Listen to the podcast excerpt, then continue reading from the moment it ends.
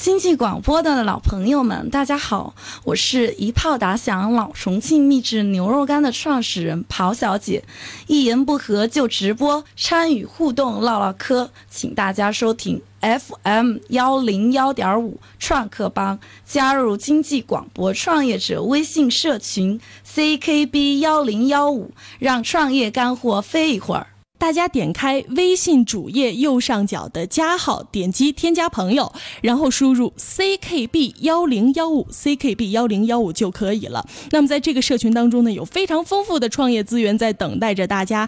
一炮打响老重庆秘制牛肉干儿 这个名字有什么来头吗？为什么叫一炮打响？就是根据我的牛肉干儿来的。嗯，怎么牛说肉干儿就是一根一根的，像炮一 样，所以就叫一炮打响。然后有一个那个互联网络文化，就是你今天要来几炮。嗯然后我的牛肉干儿的那个计量单位也以炮为那个单位。我们还是想让这个刨小姐给大家简单的介绍一下，当初是为什么怎么想到去卖牛肉干儿、因为现在都在提那个大众创业，万众创新？嗯啊、对对对。然后呢，又在微电商很火，然后互联网加，嗯然后电商平台。我在那个春节的时候，忽然就跟我家里一个亲戚就吃到他做的牛肉干儿。我觉得是我之前吃到所有牛肉干儿都不同的，然后我就跟他一拍即合，就说干脆我来负责整个牛肉干儿的销售、产品包装、营销，你就负责技术。嗯。呃，我非常想知道的就是，通常情况下，可能父母父母之前是做什么的？就是父摩母托车配件的，摩托车配件的。对，孩子长大了，父母是不是特别想让你接手子他们的活？承父业，子承嗯，父业，对。为什么你没有做这个呢？我其实也在子承父业，然后我现目前还在负责整个摩托车配件企业的整个市场销售，那你现在是主要还是说经营自己这边的这个一主号要打就响是吗精力在经营那个一炮打响老重庆秘制牛肉干，还是在做以前的工作。我特别想知道的就是，父母一开始听到就说我要自己创业，哎，这是你的第一次创业内容吗？第二次，第二次创业内容，第一次做的是什么？第一次做的是高端的商务养生会所，第一次父母听到你要创业的时候是怎么样的一个想法？支持你支持啊、支持你。嗯，然后他有给你们这个前期的一些资金吗？所有资金几乎都是父母支持的。前期大概多少钱可以透露一下吗？就几百万，然后追加一直追加，就装修超预算，什么就一直就就往上面再累积更多，那第一次创业，你总结一下算是什么？算是失败。是， 好好直白，失败的。那么第一次创业，觉得虽然说是失败了，但是肯定多多少少会给自己的创业道路上会有很多的经验的支撑。那么这一次创业，你有没有想为什么会失败，或者说给你的第二次创业有没有一些经验？就是因为第一次重资产投入的模式失败了，然后才给我就是现在要再创业，我一定不要重资产介入，我一定是一种新资产模式上路，你你把钱都投哪儿去了？投到去装修上了，投到装修上了。对门面的装修。你这样的情况好像就是跟上周来上我们节目《知路研修》的创始人傅林特别像。他一开始也就是那个回国了以后，然后呢，他也是父母给了他一笔钱，嗯想要创业。好，然后呢，那个时候就说，好像感觉是不是所有的创业者啊，一开始创业的时候都觉得，我是不是应该有一个自己的门面儿，或者说自己有一个自己的办公室，那样才像是创业。嗯，好，然后聊到那个的时候，他就说，他其实把很大的一部分的钱都放入到了装修上面。对，其实我觉得像会所这样的哈，它装修肯定是是需要的，而且也是一个大成本的一个东西。那么谈到你的这一次创业，用失败来告终，那你觉得这次创业给你什么样的经验？还有一个就是一定要就是经验累积，深入的做进去之后，而不要盲目的去重资产投入一个行业。第一次创业就是从那个传统的摩托车配件行业，直接就切入到大型的那个服务场所里，所以一开始我们是没有经验的，就完全没有就是整个做那个会所服务行业的所有的经验，嗯，但是我们就在做一个错误的，就是重资产介入这个行业去学习。嗯，我明白你意思了，就是说本来就是第一次创业，嗯但是做的好像又是比较重的，并且是不是自己拿手对，的一个行业，就是没有创业的经验，然后呢自己设定的一个目标又好像太过于宏大了一些，嗯是这样的吗？嗯第一次创业就以失败告终了，对你大概调整了多长的时间，然后又开始了第二次创业呢？就是这一次一炮打年响，半到两年，一年半到两年的时间你在做什么？我就回到我父母就是创办的摩托车配件行业，继续就是做销售、跑市场。有怎样的一个收获呢？还是想创业？其实没有，我在第一次就是失败之后、重创之后，我整个人是沉下来的。嗯，然后我没有想过我再要去创业了。就是才就是创业失败之后，然后我就说我就待在我父母企业里，就这样一直做下去吧。嗯其实我是怎么了解到就是刨小姐的呢？是我从那个微信的链接，当时呢有很多关于你的一些信息，其中最响亮的一个就是每天踩着八厘米的高高跟跟鞋，然后呢穿着美美的衣服，嗯化着妆，然后嗯去给客户送你的这个牛牛肉肉干干儿。当时我就看到了这个报道了，我就觉得特别的新奇，然后就点开看了，也就邀请到了你来到了嗯我们的节目。当时的话是怎么想着自己去送这个餐呢？ 一开始我要轻资产介入这个行 业，然后我就没有请人，就是从一一个人都没有吗？就是纯你一个人在做除这了那事儿个牛肉加工厂啊对里对有那个生产牛肉干的，嗯然后从那个包装到发快递，然后到送客户家里的所有的货都是我自己亲自去，就是想不请人嘛，因为嗯最开始介入，我也不知道我的销量怎么样，我也不知道产量怎么样，一开始的时候不介入那么多的人，然后呢是自己配送。我觉得我在猜想啊，一方面可能是因为真的呃人手不够，还有一个方面就是你是不是还挺想就是通过自己的这种送上门的方式去得到一些非常真实并且快速的反馈。对对对，因为嗯我一开始就是通过那个朋友圈儿、微信朋友圈儿销售我的牛肉干儿，嗯然后几乎就是跟我几乎都是朋友，嗯然后我亲自到朋友家里去送牛肉干儿呢，朋友呢他会给我一些就是意见反馈，嗯，就牛肉干儿的口味儿啊什么的，他都会提很多意见给我。当时提的比较多的一些意见是什么？就是对你后来就是研制这种秘制牛肉干啊，或者说各个方面给你当印象最深的。当时我身边朋友吃了牛肉干儿，都觉得哎呀不错，嗯确实跟传统商超的牛肉干儿区别很大，但就觉得是不是有点太辣了？然后我就开发了一个秘制五香的口味，然后就给不吃辣的朋友就对提供多一个选择。你能给我们大致说一下你的在这两者之间上的一个时间分配是怎么样的吗？其实说实话，就父母的企业确实是责任，但是做牛肉干是我的兴趣以及我喜爱，所以我现在的重点几乎就是全放在做牛肉干上。但是因为父母企业是经营了二十年左右，都是上轨道的，所以所有的工作呢都不是说很多，我也能够兼顾。这一次创业的话，你还有没有再找父母？没有，没有吗？嗯，我爸爸就问我，他说你还需要我给你提供资金支持吗？嗯我说这一次绝对不需 要。那这一次父母也是支持你的，是吗？嗯，我爸爸很支持我，我妈妈一开始比较反对，然后现在呢，她被我的就是那种执着和坚持，她觉得可以，你去吧，就放手让我去了。那么这一次父母有没有给你什么样的期望呢？期许呢？或者说没有要求没有，我爸就爸是你卯劲儿其实干嗯吧。是很哎，对，他是很宽松的，你只要能够从中学到你的东西，其实就是收获就已经赚到了。我看过你的一个报道，然后呢，说到了一点，就是说你自己对互联网营销模式也是有多年的一个了解，是吗？没有，没其有实吗我是做牛肉干之前零基这础。报道是嗯假的。那个互联网不了解，但是企业管理以及经商确实有多年经验。确实有多年的经对验。对，那一开始的时候，你是通过什么样的一个方式把你的牛肉干儿推广出去的呢？就是微商、微朋嗯商，友圈儿。微商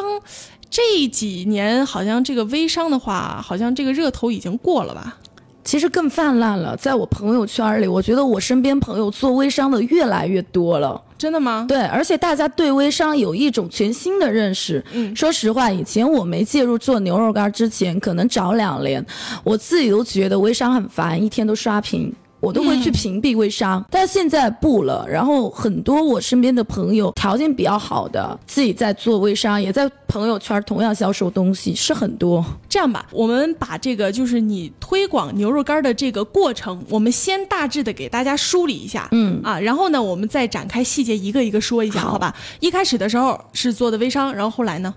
后来就通过开微店，我发现开微店原来是零成本的，嗯，所以我就开了微店。然后结果我的微店就在不到一个月的时间，我居然做到皇冠，就引起了微店官方工作人员的关注，嗯，然后就第一次邀请我上了微店直播。然后第三个，第三个方式就多渠道了，直播有，然后还有就是可能媒体对我报道比较多，嗯，可能我做的这个牛肉干儿引起了媒体的关注，嗯，所以媒体的报道也是就是在八月初，相当于在刷屏吧，可能新浪首页也在推，三个月的时间，差不多就是这样的一个一个流程了吧？嗯，做到直播，一开始的时候，你就是直接在呃微商里头卖的牛肉干吗，没有，其实我以前是零微商基础，嗯零那个互联网电商平台销售经验，嗯，所以呢，但是我以前做企业，我爸爸就教我，你要做一样东西，你一定要去学习它到底怎么做的，对，所以以我自己就想，哎，干脆我在那个我朋友圈有一个人在卖那个保健美容品，我干脆就试试卖那个代理吧。嗯嗯所以我一加入到那个代理群里，我学习了许多做微商，就是普通朋友圈销售的一些知识，比如说最基础的，你做微商做朋友圈，首先要 P 图，那图 片制作对吧，都是自己完成。嗯那你要怎么去 P 图好看？然后我那个代理群就告诉我，你一定要去下一个软件，嗯，那个软件叫 Lean Camera。我到现在都在用那个软件去 P 图，制作我的产品宣传图片，包括调色一系列嗯的。然后他会告诉我，你做微商发朋友圈其实有学问的，对，你不能一天去刷屏、去硬广那式人的家肯推定肯定销会。屏蔽了你，对对对，嗯所以你早上就是大家要起床的时间，你就要发一些积极的、正能量的、鸡鼓汤舞的 人的，呃，对，鼓舞人的话，嗯然后配上你的产品图片，但是你又不要直接去说你那个产品，你就给人家呈现视觉效果，就那个产品配图，然后发一些正能量的话，让那也人也家算是一种软广对软对软对广的方式， 嗯，对，我就是想说，现在就是做那个营销，千万不要硬广，因为硬广大家会主动屏蔽，甚至就是很反感。嗯，但是你软广一植入，大家容易接受。接受起来呢，可能就是大家愿意主动来了解，哎，你这个产品是怎么呀，怎么的，这种效果会非常好。那在社群里头呢，也有一位朋友说到了啊，能否介绍一下用了哪些宣传方式呢？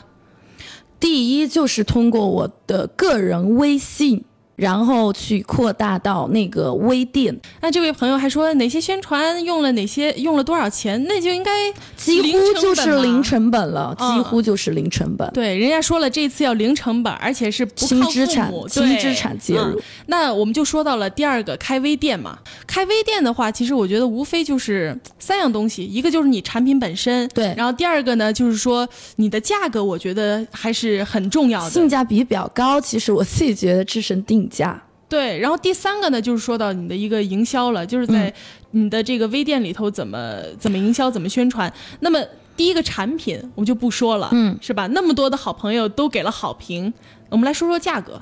价格我自己觉得我的定价真是目前市场上怎么讲呢，性价比非常高。嗯可能大家觉得二十八元，嗯，嗯，比较贵，但是没有吃过我牛肉干儿，大部分人的想法，但是一吃了我牛肉干儿，都觉得你的定价太合理了。太合理 了。对，因为现目前可能就是还没有我品质的，已经都是三十多市场价。那么营销呢？营销最开始朋友圈儿，然后微店呢，它有一个非常多的引流工具，对，比如说有店长笔记，嗯，那我的店长笔记就曾经被微店推荐过，推荐到就是微店的官方的卖家版、买家版以及口袋购物 APP 的首页。你给现在的那些微店的店主们，他们上课也对要向你讨教一下怎么怎么写这个微店长笔笔记，嗯说来真的很长。其实企业笔记、微店店长笔记要分两大块儿，一个是版面，一个是内容。那版面就是大家看到的一个人的外外形，内容就是灵魂所在。那内容就是分享自己的经历，或者介绍自己为什么要从事这个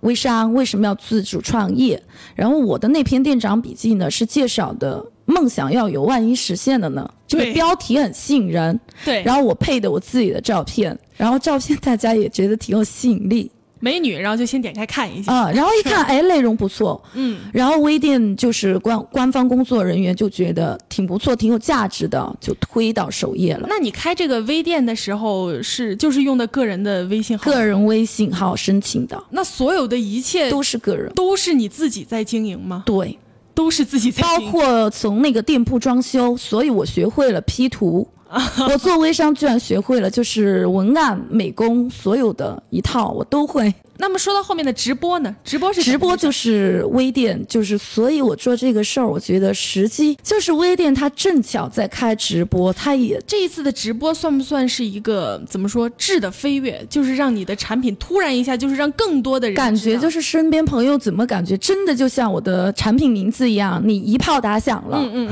嗯，那个是什么时候？第一次做直播是第一什么次做直播是在七月份，七月初。是你自己一开始想要做直播，我不是吗，想，我完全不知道什么叫映客。谁让你做直播 了？微店的哦微嗯官方工作人员，他们要做微店直播，然后我再去了解了映客，我才知道了什么，嗯，就是一直播呀那些。啊